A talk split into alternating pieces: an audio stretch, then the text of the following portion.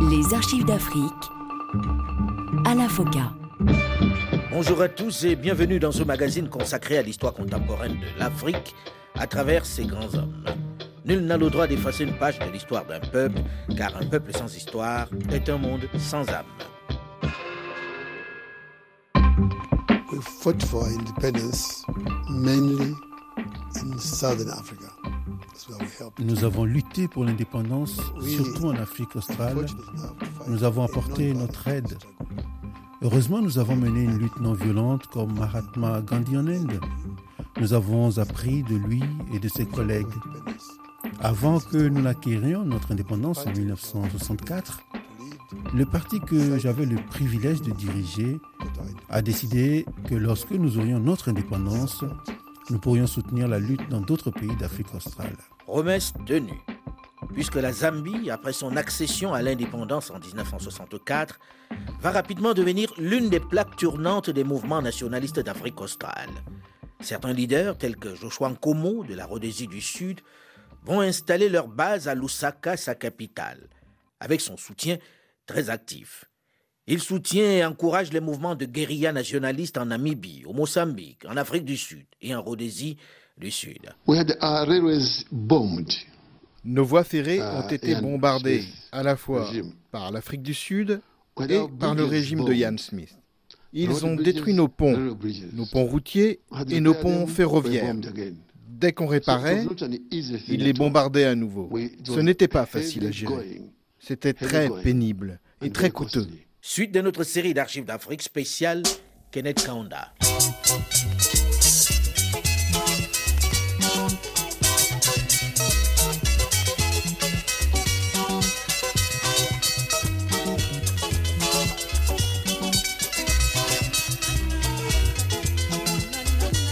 Le père de l'indépendance de la Zambie, dès son accession à la souveraineté, va rapidement occuper sur la scène internationale une place sans commune mesure avec l'importance de son pays.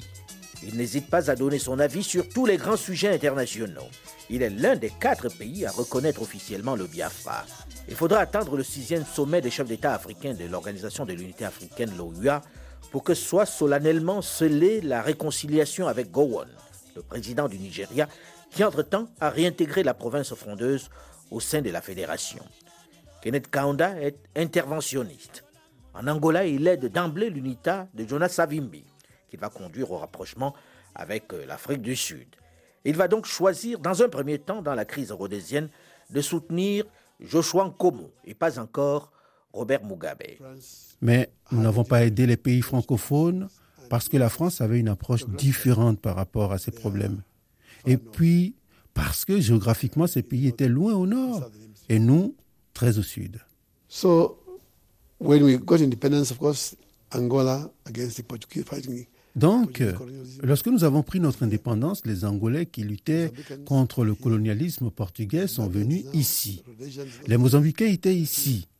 Ils ont tous établi leur base ici. C'est pourquoi nous avons été bombardés par les forces racistes sud-africaines et les forces racistes rhodésiennes. C'est à la frontière sud de la Zambie que se livre une autre bataille pour la libération des populations noires du joug colonial. 13 000 noirs, 100 000 blancs diront demain en Rhodésie du Sud s'ils souhaitent l'indépendance dans le cadre politique actuel du pays, un pays où 250 000 colons blancs ont le pouvoir, tandis que 3 800 000 noirs n'ont pas ou quasiment pas voix au chapitre. Kenneth Kaunda doit prendre position dans la guerre d'oppression dont sont victimes les peuples de Rhodésie du Sud. Puisque quelque temps après que la Zambie ait obtenu son indépendance, Ian Smith, un vétéran de la Première Guerre mondiale, a déclaré unilatéralement l'indépendance de la Rhodésie du Sud, avec pour objectif de maintenir les privilèges de la minorité blanche qui représente 8% de la population. Ian Smith, qui organise pour valider cette indépendance unilatérale un référendum, menace Londres d'intervenir dans les affaires intérieures de la Rhodésie du Sud. Now, my own feeling is that the one thing that will unite Rhodesians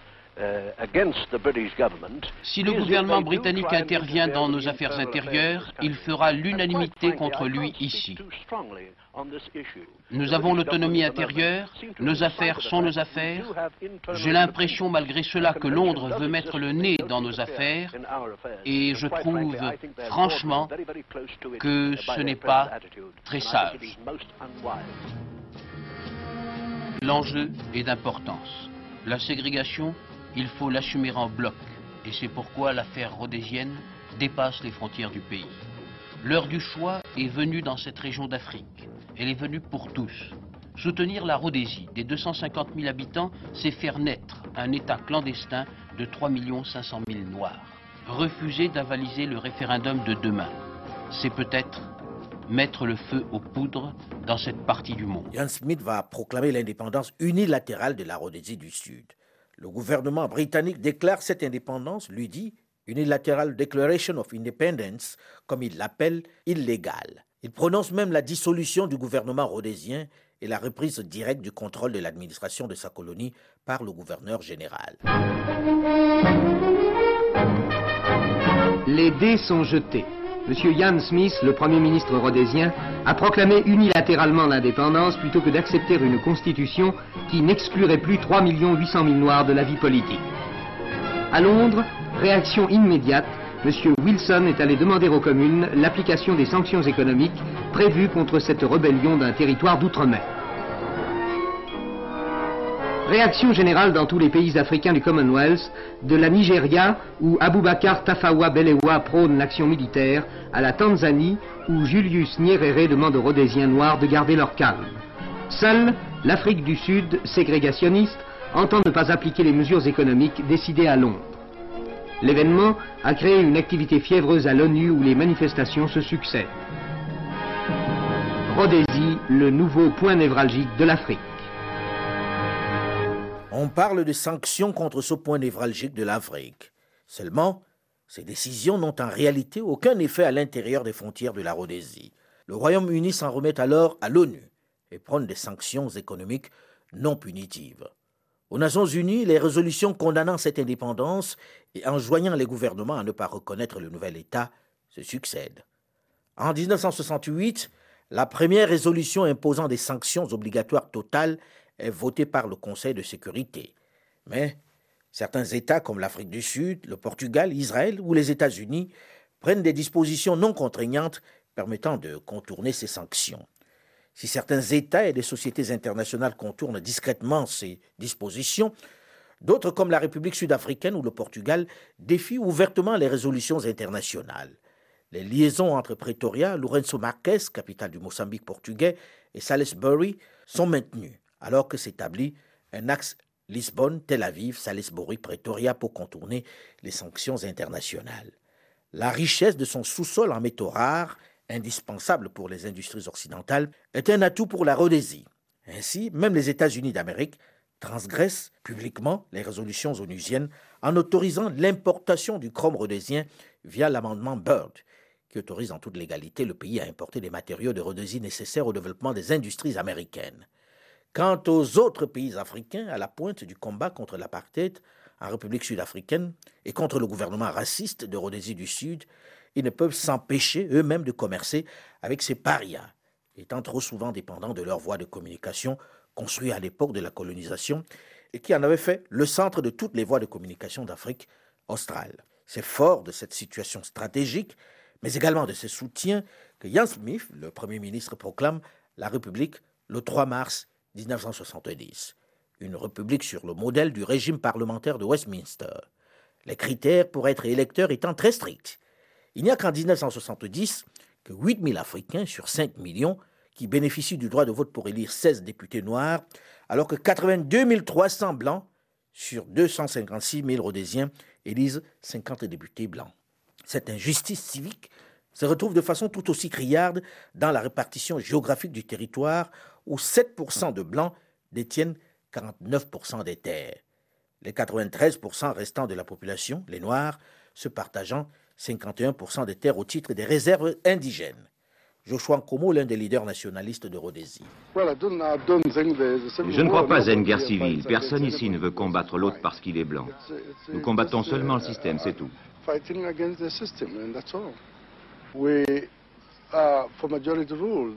Nous voulons un gouvernement de la majorité noire. Il y a 7 millions de personnes dans ce pays, et ce sont ces personnes qui doivent choisir qui les gouvernera. Partager le pouvoir n'a pas de sens. Le gouvernement de ce pays doit être élu sans distinction de race ou de couleur.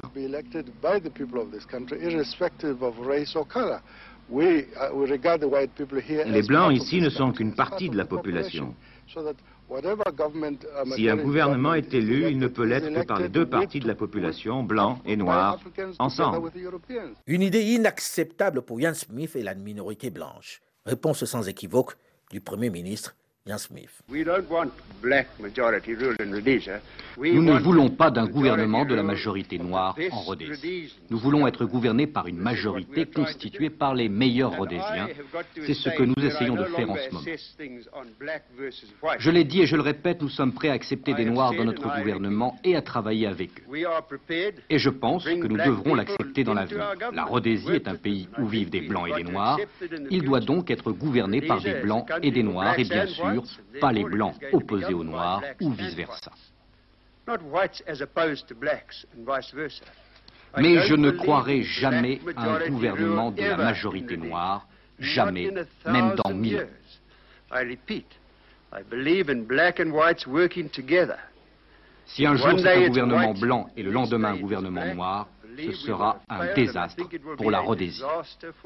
Une injustice qui naturellement suscite la colère des mouvements nationalistes noirs qui sont évidemment tous interdits. Ils sont régulièrement arrêtés et emprisonnés, ce qui va les amener à se réfugier à la fois au Mozambique de Samora Machel qui les soutient, mais également en Zambie où Kenneth Kaunda leur offre aussi la logistique et une base.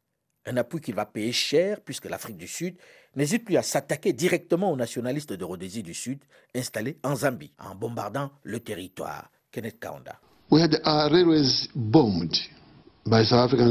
Nos voies ferrées ont été bombardées uh, à la fois par l'Afrique du Sud et par le régime de Ian Smith. Ils ont détruit nos ponts, nos ponts routiers et nos ponts ferroviaires.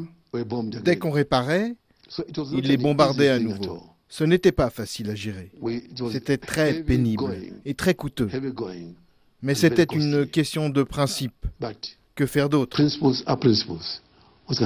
Dans cette guerre d'indépendance de la Rhodésie du Sud, si les Nations Unies semblent jouer le jeu, dans cette période de guerre froide, où l'Afrique du Sud joue le rôle de satellite occidental dans cette région, les sanctions contre le pouvoir blanc de Rhodésie ne semblent pas produire l'effet attendu.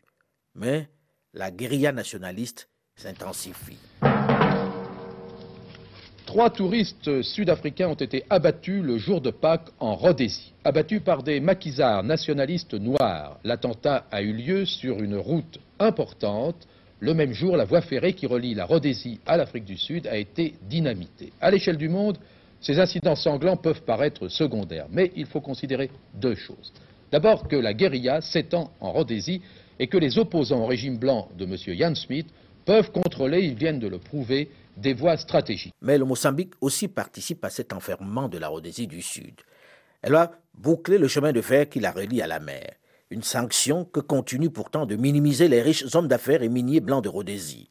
Petit Dufresnoy en faisait partie. Il était dans l'import-export. Je pense, vous savez, que cette euh, fermeture de, frontières faite par euh, le Mozambique a été surtout un coup de, bluff et un moyen pour le, Mozambique de recevoir euh, une aide financière des, pays européens, socialistes et, autres. Mais est-ce que les sanctions de l'ONU, c'est quelque chose de grave ici? Est-ce qu'on les ressent fortement ou, non? Les sanctions n'ont jamais eu aucun effet sur, ni sur euh, les importations ni sur les exportations de la Rhodésie. Quand on est dans les affaires, évidemment, euh, il est difficile de ne, pas profiter des, prix qu'un pays euh, ben, contre lequel eh des sanctions ont été décrétées eh offre euh, sur le marché mondial. En réponse au soutien de certains pays limitrophes au mouvement de guérilla, Salisbury décide, au début du mois de janvier 1973, de fermer ses voies de communication avec la Zambie par lesquelles transitaient 40% des importations zambiennes et 48% de ses exportations. Si cette fermeture de la frontière aux marchandises apparaît comme une déclaration de guerre économique de la Rhodésie envers son voisin du Nord, pour Ian Smith, il s'agit de mettre en garde la Zambie afin de faire cesser son soutien logistique au mouvement de guérilla. Mais cette stratégie va provoquer, ou plutôt exacerber, l'hostilité de Maputo avec Samora Machel, mais aussi et surtout de son grand voisin, la République sud-africaine, dont les intérêts économiques en Zambie sont considérables. L'État tampon de Rhodésie du Sud devient un fardeau pour son puissant voisin. L'Afrique du Sud est donc contrainte de créer un pont aérien pour transporter en Zambie du matériel d'exploitation des mines. La frontière est finalement rouverte dès le 5 février 1973, marquant un échec diplomatique pour Smith, lâché par ses alliés. Un épisode qui démontre par ailleurs la dépendance de la Rhodésie envers l'Afrique du Sud. Devant l'intensification de la guerre et la pression de la communauté internationale, mais surtout celle de John Foster, le Premier ministre sud-africain, va se renforcer la pression sur Ian Smith afin qu'il accepte de négocier avec les nationalistes rhodésiens. Cette guerre fait des milliers de morts et coûte cher, très cher à tous les protagonistes. Elle trouve un contexte favorable à la surenchère, celle de la guerre froide. Une situation où très souvent le camp, le bloc d'en face, soutient l'opprimé. Ainsi, les soviétiques et les chinois arment de plus en plus les nationalistes noirs pour combattre l'oppression du pouvoir de Salisbury. Kenneth Kaunda, comme Samora Machel ou encore Julius Nyerere, apporte son soutien à ces mouvements et reçoit clairement les soviétiques à Lusaka, qui à cette période est la capitale diplomatique pour les mouvements nationalistes d'Afrique australe. Kenneth Kaunda. Um, Maintenant, dit Kaunda aux soviétiques, nous combattons les mêmes ennemis. Colonialism, racism and fascism. Et il conclut Merci pour le soutien soviétique au combat pour la libération de l'Afrique australe. Ainsi, Kenneth Kaunda, qui était jusque-là très proche des Occidentaux et qui s'est même opposé à l'intervention cubaine en Angola, est à la même table que les dirigeants de l'Union soviétique qu'il traitait quelque temps plus tôt de pillards. Kenneth Kaunda. Non, dans notre système, nous critiquons jusqu'à un certain point, mais il n'y a pas de haine. Maintenant, l'Union soviétique nous apporte une aide extrêmement précieuse dans notre lutte contre les racistes, les fascistes, les impérialistes, les colonialistes et les néocolonialistes en Afrique australe. De quelle façon? L'Union soviétique a soutenu les mouvements de libération aussi, nous ont-ils apporté leur soutien? Avec des armes Avec des armes. Est-ce que l'Afrique australe peut échapper à la confrontation Est-Ouest? Je ne pense pas que cela soit possible. Je ne le pense pas moins bien sûr que les pays occidentaux mettent fin au racisme en Afrique du Sud. Kenneth Kaunda, dans cette période de forte tension, de lutte nationaliste en Afrique australe, ne va pas couper au rituel du voyage à Cuba pour rencontrer le grand camarade Fidel Castro, qui est très présent dans cette région aux côtés des leaders noirs qui se battent pour leur indépendance. El doctor Kenneth Kaunda, presidente de la República de Zambia, fue recibido en el aeropuerto José Martí en La Habana. Le docteur Kenneth Kaunda, président de la République de Zambie, est arrivé à l'aéroport international José Martí de La Havane et a été reçu par le Premier ministre, le commandant Fidel Castro. Si Kenneth Kanda occupe une place particulièrement active sur le plan continental, s'il est perçu comme l'un des grands sages d'Afrique, en interne, il connaît quelques difficultés majeures. Cette guerre et la situation instable de la sous-région n'est pas sans conséquences sur son économie. Et avec la chute des cours du cuivre, sa principale ressource, Kenneth Kanda doit revoir ses plans. Il faut se concentrer sur l'économie nationale, surtout que commence à naître une opposition à l'intérieur du pays. Kenneth Kaunda, en cette première moitié de la décennie 70, n'est pas vraiment à la fête. Le temps s'obscurcit dangereusement et la question rhodésienne ne facilite pas les choses, comme nous allons le voir dans la suite de cette série d'archives d'Afrique spéciale Kenneth Kaunda dans une dizaine de minutes, juste après une nouvelle édition du journal sur Radio France Internationale. Restez à l'écoute et à très vite.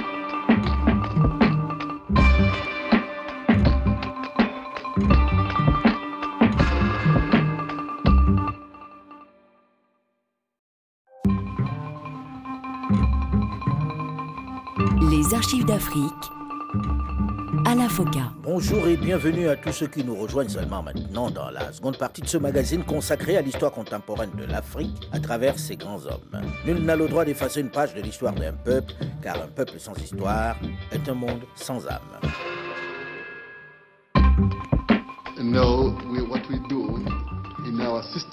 Non, dans notre système, nous critiquons jusqu'à un certain point, mais il n'y a pas de haine. Maintenant, l'Union soviétique nous apporte une aide extrêmement précieuse dans notre lutte contre les racistes, les fascistes, les impérialistes, les colonialistes et les néocolonialistes en Afrique australe. De quelle façon? L'Union soviétique a soutenu les mouvements de libération aussi, nous ont-ils apporté leur soutien? Avec des armes? Avec des armes. Est-ce que l'Afrique australe peut échapper à la confrontation Est-Ouest?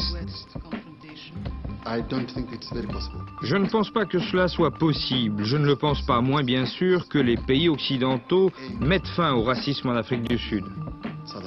Depuis l'accession de son pays à l'indépendance, il s'est donné pour tâche, pour devoir, d'aider les autres nationalistes d'Afrique de l'Ouest à se libérer du joug colonial, notamment de l'impérialisme, de l'injustice dont est victime la majorité noire de Rhodésie. Les 4 millions de Noirs, dirigés par 200 000 Blancs, qui ne leur accorde pas de droits et qui possède toutes les richesses.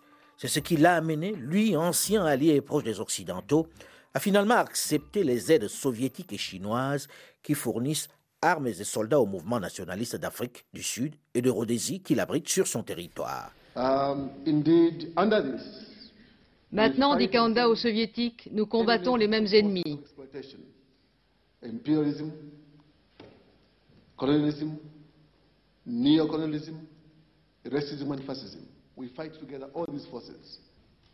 Et il conclut Merci pour le soutien soviétique au combat pour la libération de l'Afrique australe. Suite de notre série d'archives d'Afrique spéciale, Kenneth Kaunda.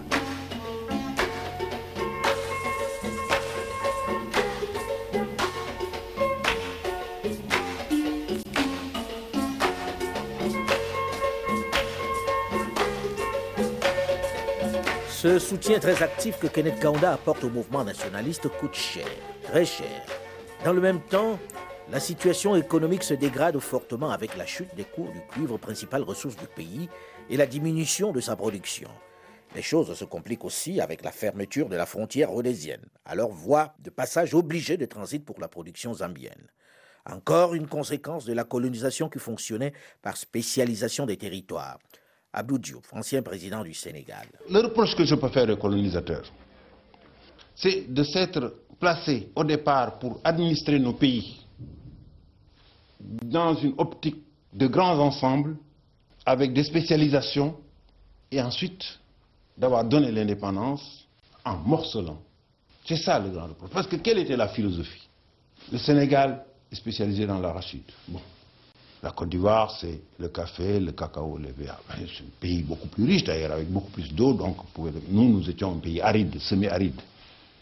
Et pour nourrir les Sénégalais, on va chercher les brisures de riz d'Indochine. C'était cohérent. C'était très cohérent. Mais à partir du moment où chacun restait seul, la cohérence disparaissait. C'est là qu'il y a eu le grand problème. Avec vos principales ressources, le cuivre, la Zambie de Kenneth Kaunda va subir durement les conséquences de cette spécialisation qui, en Afrique australe, avec la Grande-Bretagne, s'appuyait essentiellement sur l'industrie et les mines. Initialement, l'UNIP était un mouvement très pauvre, parvenant à peine à survivre. Notre renommée allant croissant, nous organisions des rassemblements de plus en plus importants au cours desquels nous collections de l'argent. Les pauvres gens nous donnaient ce qu'ils pouvaient, six pence par ici, un shilling par là, etc. C'est ainsi que nous avons débuté. Et ensuite, quand nous avons atteint un certain rythme de croisière, nous avons commencé à établir des contacts avec d'autres mouvements de libération, ailleurs en Afrique. Ils ont volé à notre secours, avec en première ligne Kwame Nkrumah, qui, le premier, a fait un don de 10 000 livres à l'UNIP en reconnaissance de notre idéal africaniste.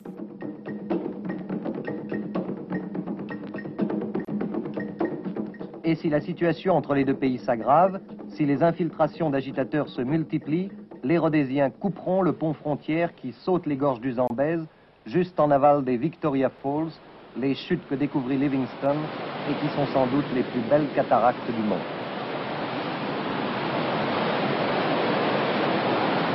Mieux même, Kariba, le plus grand barrage d'Afrique, a été construit du temps de la fédération des deux Rhodésies, à cheval sur ce qui maintenant est la frontière avec la Zambie indépendante. Mais toute la centrale hydroélectrique est située en territoire rhodésien. Et c'est elle qui fournit toute l'électricité, non seulement à la Rhodésie, mais aussi à la Zambie. Il suffit d'abaisser une manette à Kariba pour arrêter les machines, les foreuses, les ascenseurs dans les mines, pour que toute activité économique cesse en Zambie. Kenneth Kaunda, confronté à la fermeture de la frontière rhodésienne, contrarié par cette dépendance, par ce risque de blocus économique, est alors obligé d'accélérer la réalisation de la ligne de chemin de fer entre la Zambie et la Tanzanie, financée par les capitaux chinois, et dès 1975, Lusaka relié à Dar es Salaam.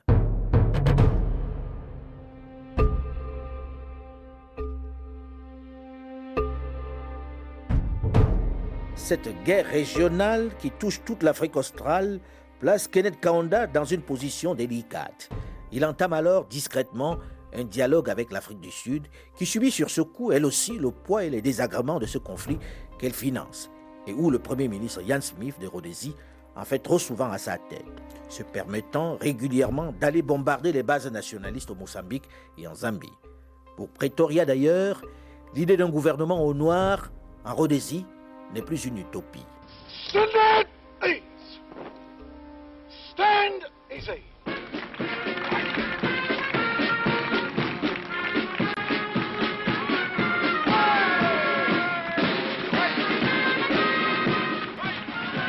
Ici, le temps s'est arrêté. La Rhodésie est comme une île, isolée au milieu du continent africain.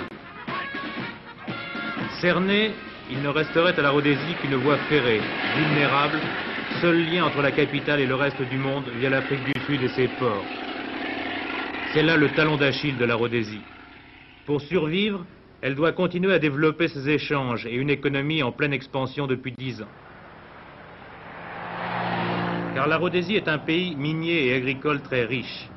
Riche malgré les sanctions et l'embargo décrété par l'ONU, embargo bien peu respecté, et malgré les pressions des pays socialistes voisins.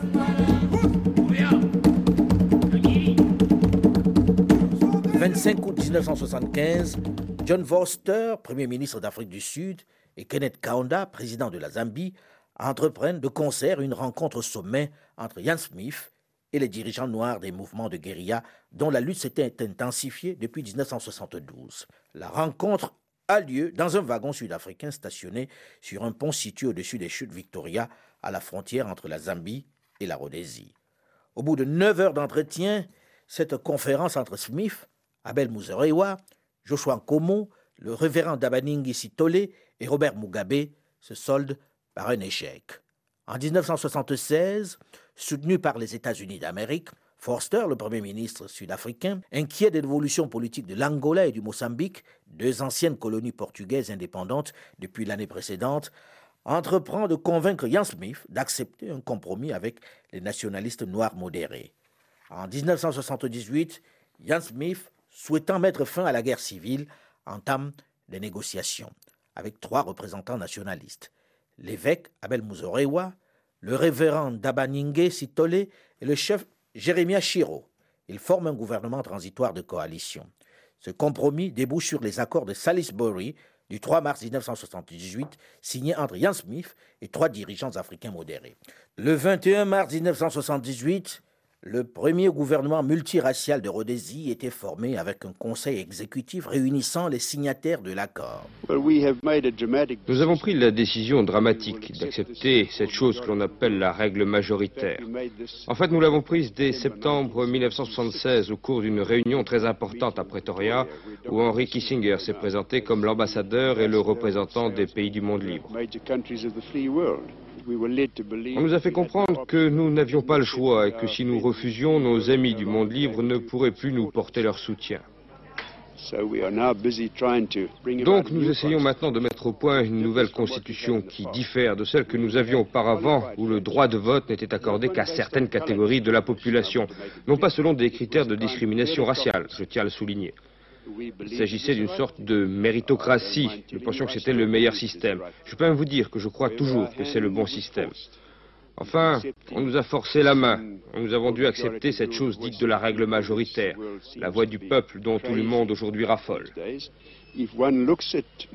Quand on voit ce que la démocratie a fait pour le monde libre, je ne pense pas que ce soit là un très bon exemple de réussite pour les gens. Le principe du scrutin au suffrage universel est donc retenu pour la première fois à l'occasion des élections d'avril 1979 et Monseigneur Muzorewa devient le premier chef de gouvernement noir du pays. Un pas important dans la marche vers l'indépendance de la Rhodésie, mais les embûches sont encore nombreuses.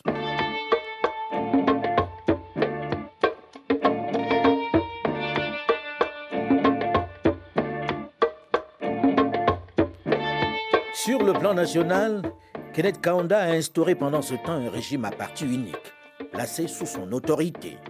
Le but est de mettre fin aux divisions nées très souvent de la guerre contre les pouvoirs blancs voisins. We thank you, We knew very well that uh, if we're going to continue with the multi-party, the enemy was going to use the opposition. Nous savions très bien que si nous devions continuer avec le multipartisme, l'ennemi utiliserait l'opposition. Nos amis Bou, les Afrikaners, les généraux portugais en Angola et au Mozambique, les colons racistes en Rhodésie et les bourgs de l'Afrique du Sud-Ouest, aujourd'hui la Namibie. Ils auraient tous utilisé les partis d'opposition. Désormais donc, la bataille politique se fait au sein même de la ZANU. L'ancien leader de l'ANC, Harry Kumbula, continue néanmoins d'exercer une forte influence politique dans son sud natal. Il adhère à l'UNIP en 1973 et se porte candidat sous ses couleurs lors des élections présidentielles de 1976, qui voit également un vieux compagnon de lutte de Kenneth Kaunda, Simon Kapwepwe, se présenter contre le chef de l'État. Mais Kenneth Kaunda, derrière son apparente jovialité, en vieux routier de la politique, va concocter un amendement constitutionnel de dernière minute qui lui permet d'écarter sans dommage les candidatures de ses concurrents. Mais son économie va mal, très mal. Depuis la chute des cours du cuivre, sa principale richesse, les caisses de l'État sont vides. Et les choses s'aggravent avec la coupure du chemin de fer de Benguela. Une chute libre des revenus tirés de la vente du minerai de 341 millions de kwacha, la monnaie locale, à 11 millions. Et comme si cela ne suffisait pas, la sécheresse frappe elle aussi durement le pays. Kenneth Kaunda. In 1973, you know, all this time, the schools were building, the hospitals were building, colleges and so on, so on. They were all from en 1973, vous savez, pendant toute cette période, nous construisions des écoles, des hôpitaux, des collèges, etc. Les enseignants, tout ceci a été construit sur les fonds des mines de cuivre. Mais en 1973, le choc pétrolier nous a frappé très fort. À cette période, nous manquions terriblement de pluie. Il ne pleuvait pas du tout, nous avions une sécheresse terrible pendant plusieurs années de suite, 4, 5, 6, 7 ans. Alors j'ai écrit à la Banque mondiale en leur disant, regardez, nous avons utilisé tous nos fonds, mais ce choc pétrolier, cette sécheresse sont de terribles coups pour nous et nous avons besoin d'emprunter maintenant. Et en plus, les cours du cuivre se sont effondrés. Donc, il y avait trois causes majeures. Nous devions commencer à emprunter, mais l'emprunt lui-même n'était pas si dévastateur. Ce qui a été dévastateur pour nous, c'était les intérêts très élevés de ce que nous empruntions. C'est la machine qui nous a tués, la machine qui nous a tués, et cela nous a vraiment détruits. C'est la fin de l'ère optimiste qui a suivi l'accession à l'indépendance. This was my argument. This is still my argument today. Even globalization, which we're talking so much about. Ça, c'est mon argument. Et ceci est encore vrai aujourd'hui, même avec la globalisation dont on parle tellement. Vous ne savez pas combien j'estime ces deux leaders, Mitterrand en France et Kohl en Allemagne, qui ont rapproché leurs deux pays. Je suis très fier de ces deux personnes, vraiment très fier. Ils ont aussi réuni l'Europe. Ils ont fait une grande chose pour la race humaine. Ils ont ramené la globalisation plus proche du peuple. My quarrel with globalization is that the inequalities still continue. We produce the raw materials. Ce que je reproche à la globalisation, c'est que les inégalités persistent. C'est nous qui produisons les matières premières. Les pays du Nord achètent à un prix qu'ils décident eux-mêmes. Puis, nous leur achetons. Nous sommes obligés de leur acheter des machines. Et ce sont eux qui décident du prix que nous les payerons. Et ce sont ces mêmes gens qui forment le Fonds monétaire international, les mêmes gens qui forment la Banque mondiale. Le FMI et la Banque mondiale sont des machines pour ceux qui les ont créés et on assiste à la poursuite de la souffrance de ce que l'on appelle le tiers-monde. Tous ceux qui ouvrent les yeux peuvent le voir. Voilà les problèmes auxquels nous sommes confrontés. So, if it's going to be one world, as we all want it to be, then there must be fairness. Donc, si on voulait que le monde soit comme on le souhaite, il faudrait qu'il y ait plus d'équité dans les rapports que nous créons entre nous-mêmes, sinon l'exploitation de l'homme par l'homme continuera. Et le Seigneur n'accepte pas cela. Il a dit, aime ton prochain comme toi-même. Pour moi, votre belle couleur, ma belle couleur viennent de la même source. Il n'y a pas d'époque pour un racisme quelconque. Et j'ai toujours dit pendant notre lutte, si une personne de mon gouvernement devient raciste, je devrais la condamner, une condamnation claire et sans appel, parce que dans la vie des hommes, deux mensonges ne font pas une vérité. Donc voilà ce qui se passe ici. Le FMI, la Banque mondiale, devaient être au départ de bonnes institutions, mais elles servent les intérêts des plus riches. Kenneth Kaunda est désormais confronté à une profonde crise économique, ce qui bien sûr entraîne des difficultés réelles sur le plan social. On va entrer dans une forte période de turbulence où les travailleurs descendent dans la rue, contestent le pouvoir en place. La répression est sévère, très sévère. Kenneth Kaunda. It was, we're now reaping the harvest from the droughts, droughts not only with rains, but droughts also of the, in the, in the economy. Nous étions dans une période de sécheresse, sécheresse par manque de pluie, mais aussi sécheresse dans notre économie. Les problèmes qui ont commencé à nous frapper correspondent à la crise de 1973 avec l'augmentation du prix du pétrole. Et nous ont vraiment détruit et dépassé. Les sept ans de sécheresse ont aussi commencé à faire leur effet. Donc il était très clair qu'il y aurait des troubles parmi les travailleurs, lesquels travailleurs subissaient la pression de ces coups portés à l'économie.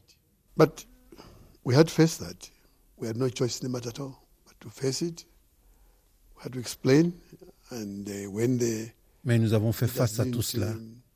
Nous n'avions pas d'autre choix que d'affronter ces problèmes, d'expliquer la situation. Et quand les leaders ne comprenaient pas ce que nous faisions, nous avons dû prendre des mesures très fermes pour maintenir la stabilité de notre pays. Donc, nous avons dû être très fermes avec certains leaders, les mettre en prison, et plus tard, certains se sont vengés en m'arrêtant. Le régime de Kenneth Kaunda survivra-t-il à cette crise? Après 15 années à la tête de l'État, a-t-il encore les ressorts pour redonner l'espoir à ce peuple? Son image de père de l'indépendance ne sera-t-elle pas écornée par cette situation de faillite? Kaka, comme l'appellent ses supporters de plus en plus rares, a du ressort. Il n'est certainement pas prêt de tirer sa révérence comme nous le verrons la semaine prochaine dans la suite et la fin de cette série d'archives d'Afrique spéciale Kenneth Kaunda. Rendez-vous donc la semaine prochaine, même heure, même fréquence pour la suite. Mais vous pouvez évidemment d'ores et déjà réécouter cette émission sur le site de RFI à la rubrique Les émissions ou sur le site archivedafrique.com ou tout simplement sur votre téléphone portable en téléchargeant gratuitement l'application Archives d'Afrique sur Google Play ou sur iOS. Vous pouvez réagir comme vous le faites régulièrement sur notre page Facebook, la première sur notre antenne qui compte 600 000 amis. Delphine Michaud, Olivier Raoul et Alain Foucault, nous vous donnons quant à nous rendez-vous la semaine prochaine, même heure, même fréquence, pour la suite et la fin de la série d'archives d'Afrique spéciale Kenneth Kanda. Dans un instant, une nouvelle édition du journal sur Radio France Internationale. À très vite.